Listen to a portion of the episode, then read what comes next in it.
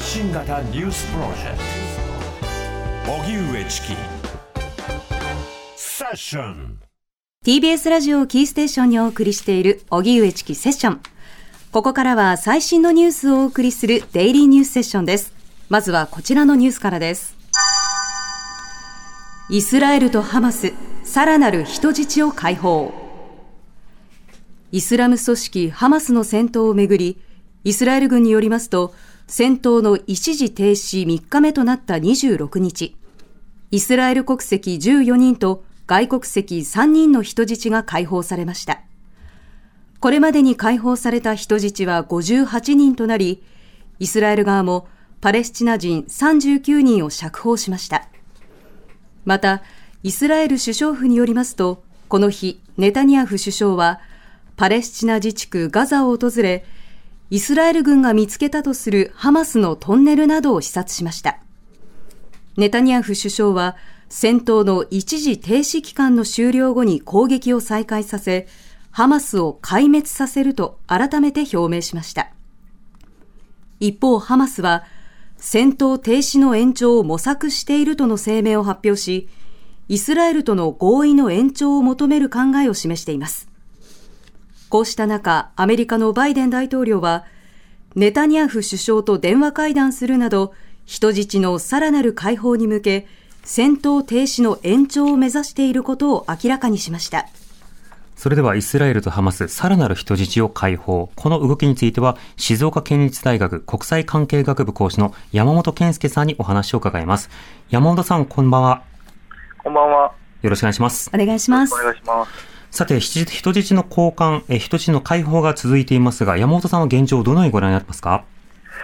そうですね、今回の人質の交渉の、まあ、このこの後ですね、どのように進んでいくのかっていうのは、やはりちょっと、まあ、具体的には予想しにくいところがあるんですが、はい、今、さまざまな、まあえっと、イスラエル側やハマース側の、えっと、置かれた状況なんかを見ていますと、やはり停戦をなるべく先延ばしにしていくというインセンティブは結構あるのではないかというふうに思いますので、うん。えー、捕虜の解放が実際どのぐらい進むかというのは分かりませんけれども、方向性としては、今進んでいるこのまあ停戦中に人質の解放、そしてまあ政治犯の釈放と交換にしていくという形は、えっと、まあ基本的にはあまり大きくは変わらないのではないかなと、規定路線になっていくんではないかなというふうに見ています。うんなるほど、この延長に対するそのイスラエル側とハマス側のまあ狙いや要望というのはどうでしょうか？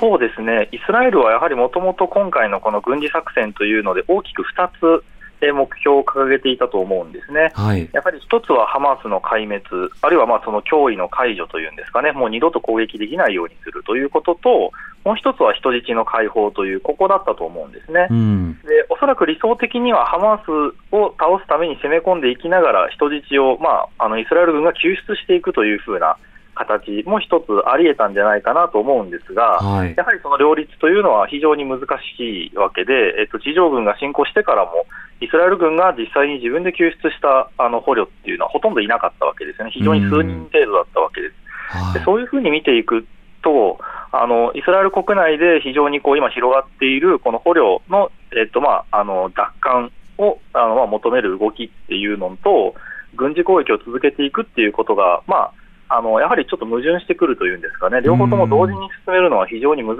しいということが、まあ、ネタニヤフのあの、まあ、あの観点からも分かるようになってきたっていうところがおそらくあって、まあ、はい。あのそれだと、まあ、どちらかといえば、やはりこうあのそういう沿線ムードっていうんですかね、ちょっと戦闘を停止した方がいいんじゃないかっていう風なムードが広がってくるところを、まあ、うんうん、えっと、今、ネタニヤフとしても乗っていくっていう、そういうところがおそらくあったんじゃないかなと思いますし、片方、ハマースの側としてもですね、やっぱり対イスラエルの軍事作戦という点では、あのまあ多くのパレスチナ人、やはりイスラエルに対して、やはりあまりいい感情を持ってませんので、はい、ハマースが攻撃をする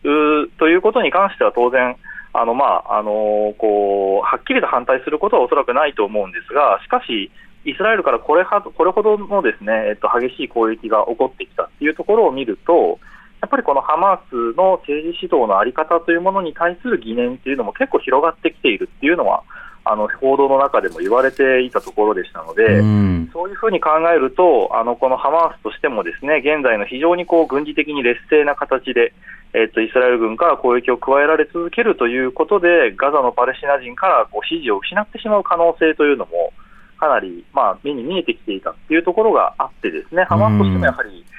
こう強気の立場は捨てないでおきながら、できれば停戦が伸びればいいなという、そういうふうなあのところが実際のなんか腹の中というところなんじゃないかなと思います。うんなるほど、これ、イスラエルからしても、やはりハマス抜きの人質交換は困難だということを見越してのやり取りだということになるわけですか？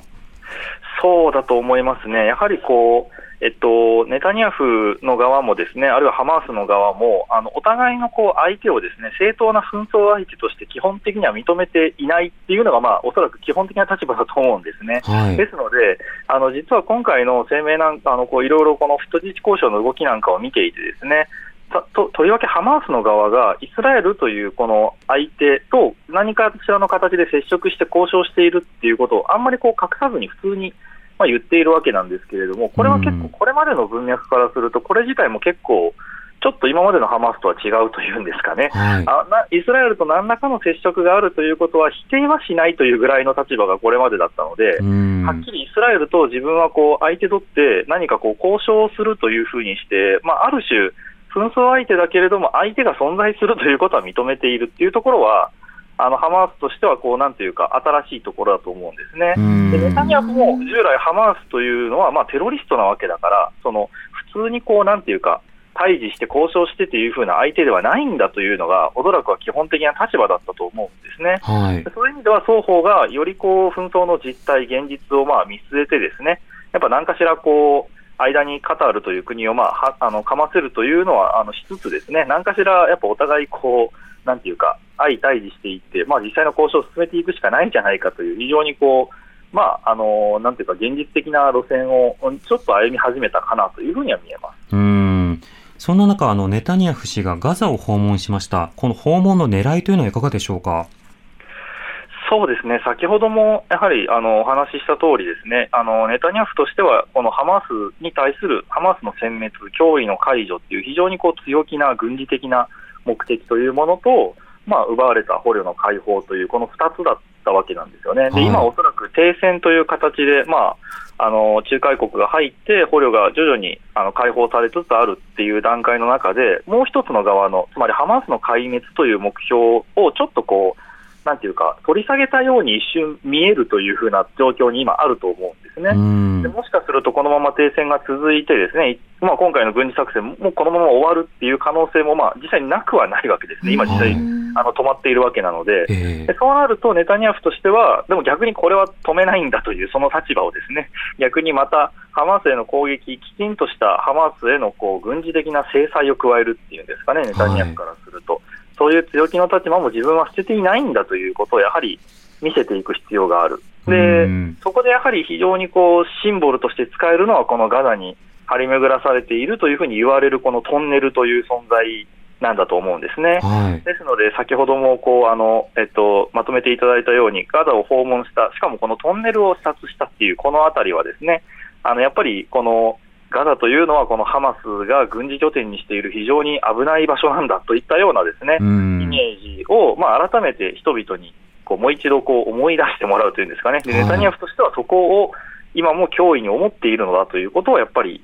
国内外に示していくっていうところが、あの目的としてあって、非常にこう僕はパフォーマンス的な部分がかなり大きいんじゃないかなというふうに見ていますうんなるほど、まあ、ハマス側はそのトンネルについては基地ではないというふうに否定しているわけですが、一方でネタニヤフ氏がガザを訪問することで、はい、あネタニヤフ氏が訪問できるような状況にはあるのだというふうにも捉えられるところはあります。ただ、あの一方で気になるのが、今回の停戦などを続けるとしても、議会向けには10日を上限というふうにしていたという議論がありましたが、この点はどうなるんでしょうか？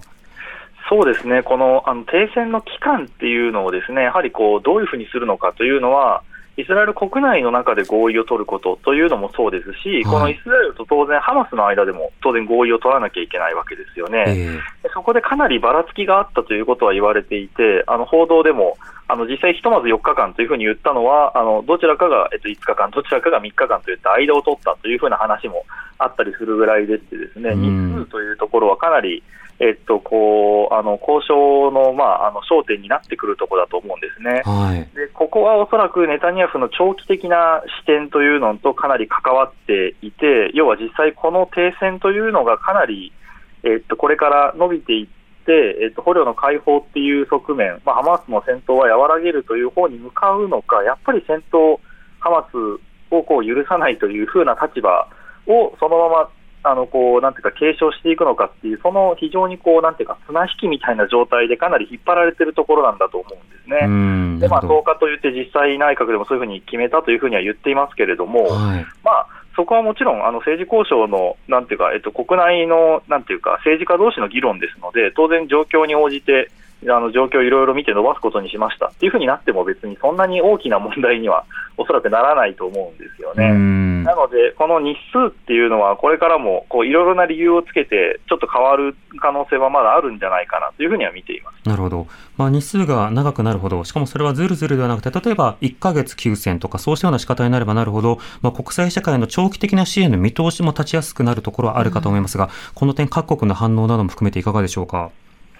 やはりあの当初からですね関係国の中でもアメリカはですねえっとまあ、戦闘の中断、特にこれ、まあ、英語でもよくあのポーズという言葉とシーズファイヤーという、まあ、後者は停戦ということになりますけれども、ポーズというのはやはりこう曲を一時停止するような、そういうふうな感じの単語ですので、うん、アメリカもイスラエルもですね基本的には求めているのはこのポーズなんだと、まあ、長期的な停戦ではなくて、一旦人道支援のためや、捕虜の解放、捕虜がまあ実際に交換されるために一時的に停止するのだっていうふうな立場を非常に強く取っていて、ですね、はい、でハマースに対する攻撃の手を緩めるということは想定していないんだっていうのが、やはりイスラエルという、まあ、イスラエルの立場、そしてまあアメリカも似たような立場だったと思うんですね。で今は戦闘が止まっているっていう、この実態の部分だけを見れば、ですねこれがまああの一時的な停止なのか、長期的な停戦なのかっていうのは、特に今、この時点では議論になりませんので、はい、戦闘の停止という事実自体は、関係各国がほとんどみんな歓迎している話だと思うんですね。うん、なので、これが実際どのぐらい伸びていくのか、また戦闘が再開されるのかといったような、長期的な話が出てくるとですね、あのハマース側、イスラエル側、そしてアメリカ、さらにその他の国際社会の関係各国のこの根本的な意識のずれというものが、また表面化してしまうっていう可能性は出てくると思いますね。なるほど。それを可視化しない仕方で、しかし、なんとか延長していくかどうか、その点を見ていきたいなと思います。山本さん、はい、ありがとうございました。はい、ありがとうございます。ありがとうございました。静岡県立大学国際関係学部講師の山本健介さんにお話を伺いました。さて、今、あの、ガザーにおけるそのまあ、休戦というのが一時的に行われているわけですけれども、はい、これの延長というものをなされるのであれば、まあ、これに勝る喜びはないわけですね、うん、そして誰一人も殺されないという状況が確認されつつ、まあ、人道支援、国際的な支援がこう入っていくということ、うん、でそれが既成事実化していく中で、いずれは、まあ、二国家、まあ、共存というような格好で和平が結ばれるというところに向かっていくこと、まあ、あの一足でも早くそういったような状況にたどり着いてほしいということが前提となった上で、もう犠牲というのは二度と出ないような状況を望みたいなと思いますね。はい